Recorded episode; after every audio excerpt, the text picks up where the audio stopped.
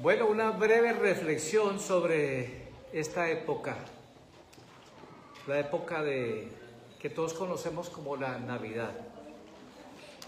Y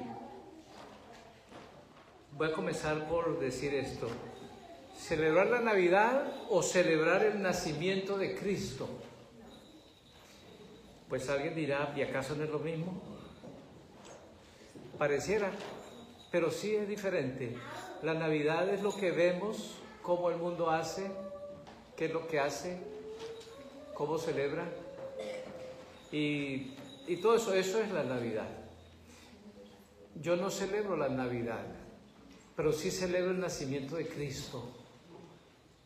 Y esta es la reflexión que les quiero compartir un poquito. En los años 60 escribieron un libro y ese hablaba de la Navidad, de todo eso, y pues era que, es decir, que no era en la época que era toda una cuestión de datos, información mm, histórica de la Biblia no decía casi nada, pero algunos cristianos lo tomaron y desafortunadamente enredó mucho y confundió mucho las cosas entre Navidad y nacimiento de Cristo que no es la fecha, ¿no? Pero por primera vez escuché que había alguien que tenía conflicto con la fecha de un nacimiento, ¿no? Hasta ese entonces y hasta ahora, en todos los, en todos los cumpleaños que ha habido, nadie ha cuestionado nada acerca de la fecha del cumpleañero. Ni siquiera hemos preguntado, yo nunca he preguntado, ni nadie lo ha hecho, ¿no? ¿Por qué razón? Porque no celebramos la fecha del cumpleañero. Celebramos al cumpleañero celebramos la persona. Así debe ser con Cristo. La fecha, olvídese, déjelo de lado. Pero el Señor, a Él sí merece que le prestemos atención. La Navidad, voy a mencionar algunas cosas que seguro ustedes es lo que han visto también como yo, que no es lo mismo, ¿no? Eh, como el mundo la celebra, a diferencia de lo que es el nacimiento de Cristo. Bueno, ¿qué es la Navidad? La Navidad es algo que es una cuestión que es exageradamente comercial. Es la época donde más se vende alcohol, donde más se consume alcohol, donde más se regala alcohol. Eso lo dicen todos los que después dan datos. Todo gira alrededor del placer. Es la época donde hay más accidentes y tragedias que en su gran mayoría son causadas por el alcohol. Es la época donde hay más conflictos familiares. Es la época donde hay más afanes que en realidad no tienen nada que ver con Cristo. Para algunos, la época de Navidad es una época muy depresiva porque trae memoria tragedias y circunstancias difíciles.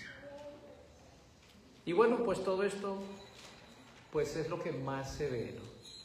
Por esas razones que sí debemos diferenciar entre todo eso y el nacimiento de Cristo. El nacimiento de Cristo fue un evento muy importante para Dios. Durante más de mil años, de manera muy específica, desde leer los salmos en adelante, fue dicho acerca del Mesías y todos los detalles acerca del Mesías. Más de mil años fue anunciado por el Señor, por Dios. ¿Se dan cuenta lo importante que es para Dios? Y todo se cumplió en el tiempo y en la manera de Dios. Los salmos mesiánicos hablan del Mesías. Los profetas Isaías, Miqueas, Amós y Oseas, 740, 760 años antes de Cristo fueron los que dieron muchos más detalles. No fue dada la fecha, porque una vez más, pues lo importante es que el acontecimiento es la persona.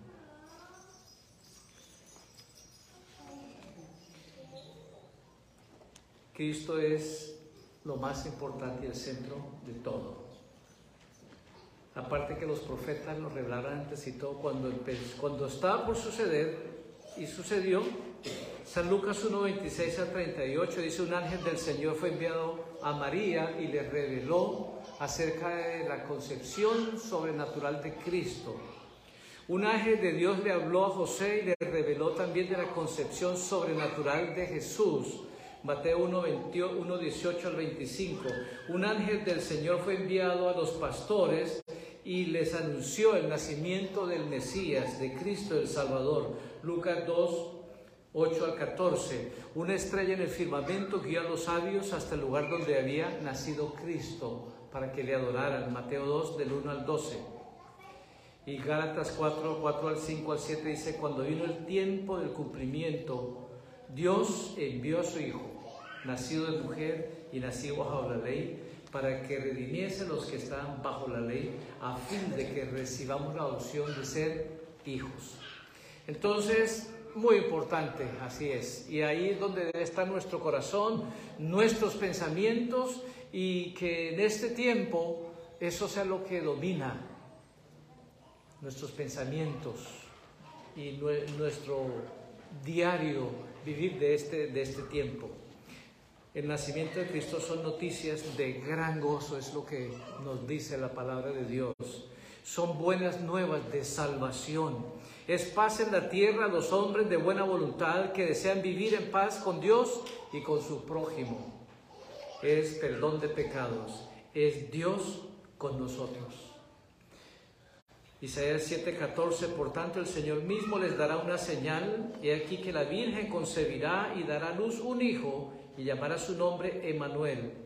Mateo 1:23, aquí una Virgen concebirá y dará a luz un hijo y llamará su nombre Emanuel que significa Dios con nosotros. Así es, Dios con nosotros de una manera muy como no había antes. En el Antiguo Testamento Dios estaba con su pueblo, pero ahora la manera en que Él está es súper perfecta y completa y gloriosa. Ya no es tanto de formas, ya no es de rituales, ya no es de creencias, ya es de una relación personal con Él, que en el Antiguo Testamento no se vio. En el Antiguo Testamento la presencia de Dios se manifestaba y está representada en un solo lugar. ¿Dónde? En el templo. En el Nuevo Testamento dice la palabra del Señor, ustedes y yo somos el templo de Dios, donde Él mora. ¿Qué diferencia, no? Una diferencia enorme. Algunas cositas que les quiero compartir acerca de Dios con nosotros. Él está con nosotros en nuestras dificultades. Como escucharon los testimonios, no importa qué terrible fue, pero el que tiene a Cristo en su corazón no está solo, ahí está el Señor. Dios con nosotros en las dificultades. El Señor es mi luz, Salmo 27.1, y mi salvación. ¿De quién temeré? El Señor es la fortaleza de mi vida ¿de quién he de atemorizarme? Isaías 41:10, no tengas miedo porque yo estoy contigo. No desmayes porque yo soy tu Dios que te da fuerzas. Siempre te ayudaré siempre te sustentaré con mi diestra victoriosa. Es Dios con nosotros a partir de Cristo como nunca antes había manifestado así y, se, y había estado así. Que en las dificultades quizás no sabemos qué hacer, pero el que tiene a Cristo en su corazón siempre va a saber cuál es el primer paso. ¿Cuál es el primer paso para cuando encontramos situaciones difíciles que no sabemos qué hacer? ¿Cuál es el primer paso? Mirar al cielo, inclinarnos al Señor. Jeremías 33, 3 clama a mí y yo te responderé y te enseñaré, enseñaré cosas ocultas que todavía no conoces. Entonces, no importa qué circunstancia difícil, qué tempestad estemos pasando y que no sabemos nada que hacer. Bueno, ya Cristo el primer paso, mira al cielo, al Señor en oración, clama a Él y Él dijo, yo te voy a responder y te voy a enseñar, te voy a decir qué hacer. Así ha sido, mis hermanos. Ustedes escucharon los testimonios y cada uno de nosotros tenemos esa realidad maravillosa en nuestra vida. Hemos enfrentado situaciones difíciles de no saber qué hacer, pero mi Señor con nosotros, ahí está. Nos aferramos a Él, le clamamos a Él y le decimos, no sé qué hacer. El Señor siempre nos dice qué hacer. Y sobre todo está con nosotros. Dios está con nosotros en la aflicción, en el dolor. Hay dos clases de dolor, el dolor que es emocional y el dolor que es físico. Cualquiera que sea, es dolor. Pero el que tiene a Cristo en su corazón no está solo. Dolor emocional. El dolor emocional es causado, causado por personas que nos rechazan, que nos ofenden, que nos hieren verbalmente, que nos lastiman. Ese es dolor emocional. Y el dolor físico es causado por personas también que nos agreden físicamente, que en un asalto lo golpean a uno, un accidente, físicamente hay dolor físico, es afectado. Pero también hay dolor, ese dolor físico causado por personas ajenas a nosotros. Pero también hay ese dolor físico causado por nosotros mismos.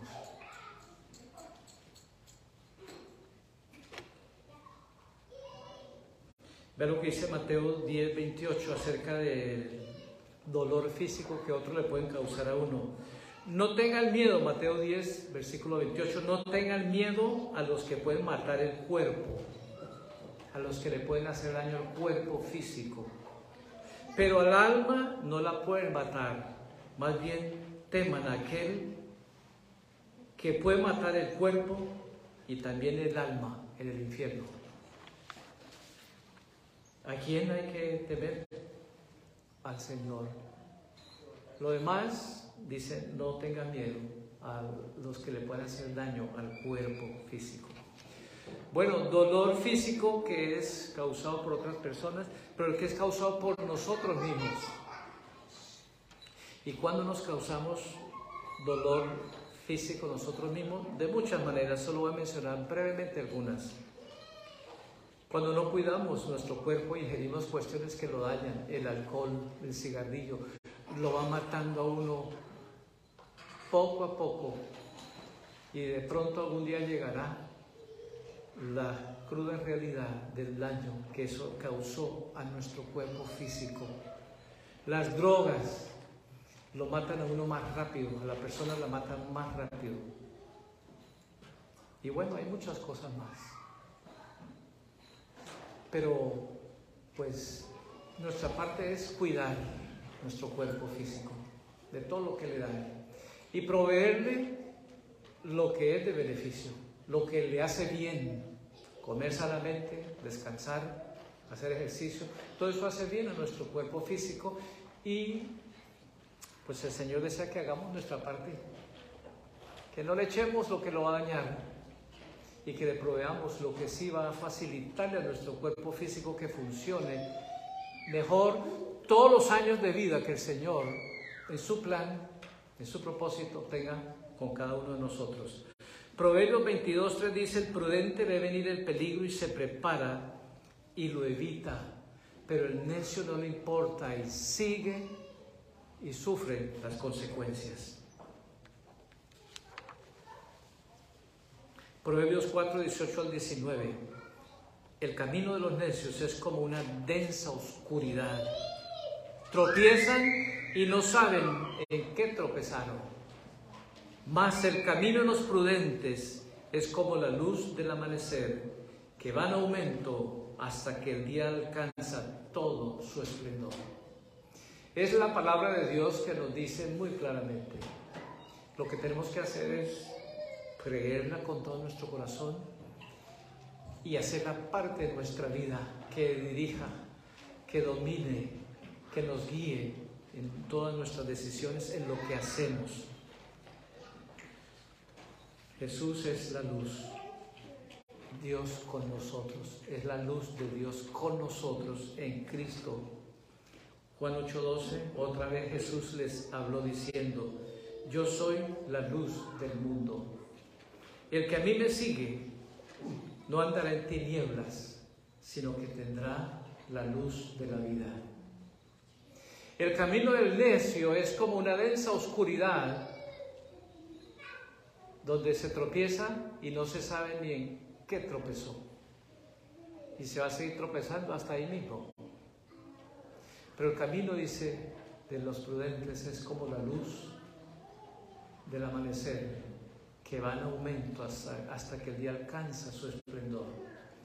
Jesús dijo, yo soy la luz del mundo, el que a mí me sigue. ¿A quién? ¿Quieres la luz? Cristo. ¿Quieres la luz? La iglesia tal, las ideas de aquel, las ideas del otro. No, es Cristo. Y el que a mí me sigue no va a andar en tinieblas. Eso es lo más hermoso. Dios con nosotros. Es Dios con nosotros. No vamos a andar en luz, en oscuridad y en tinieblas. Dios está con nosotros cuando caemos.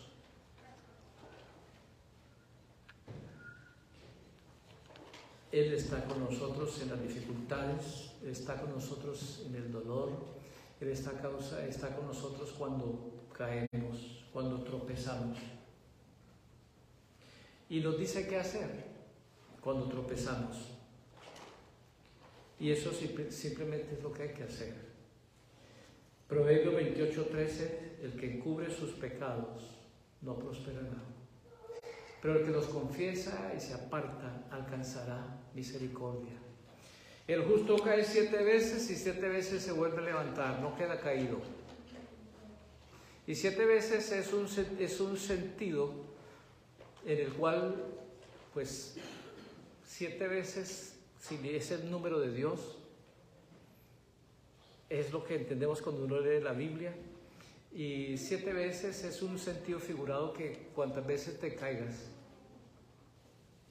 el Señor te va a levantar. Para que no nos quedemos caídos. Si no nos levanta, y sí que ha caído, pero Él nos va a levantar. Todo depende es que nosotros extendamos nuestra mano a Él porque la de Él ya está extendida. La de Él ya está extendida para levantarnos. Lo que tenemos que hacer es extenderla a nosotros. 1 Juan 1.9, si confesamos nuestros pecados a Dios, Él es fiel y justo para perdonar nuestros pecados y limpiarnos de toda, de toda maldad. Proverbios 30 y Proverbios 17, 23, 24. Por el Señor son ordenados los pasos del hombre y de la prueba, su camino. ¿Quién ordena nuestros pasos? Yo por de creer que los ordeno, pero finalmente dijo, Él es el que los endereza. En Cristo. Nos da espacio y por ahí no le queremos ir para allí, pero Él viene y nos camina otra vez. Por el Señor son ordenados los pasos del hombre y Él aprueba su camino, Él le da la palabra final. Entonces, Dios con nosotros en las dificultades, Dios con nosotros en el dolor, Dios con nosotros en los tropiezos, Dios con nosotros cuando todo está marchando muy bien. Esas son las mejores noticias que hay. Recuerden, en esta época donde se habla y hay luces y todo, es, es, no es esa luz que está ahí. Eso es un, quizás recordarnos quién es la luz. No le adoro esas luces. Y donde todas, ¿saben qué bonito? Se ve mucha luz, pero mi atención de manera muy intencional es dirigida a esa luz maravillosa que me ha guiado a mí, me ha guiado, me ha dirigido y no he estado en la oscuridad desde hace más de 50 años. Y que los que Dios quiera que yo siga aquí, no andaré en oscuridad mientras le dé lugar a la luz, a Cristo en mi vida. Estaré en luz. Él está en todo. En todo momento, Dios con nosotros. Por eso cada día podemos decir, Salmo 18, 118, 24, este es el día que hizo el Señor. A pesar de lo que sea, me gozaré en Él.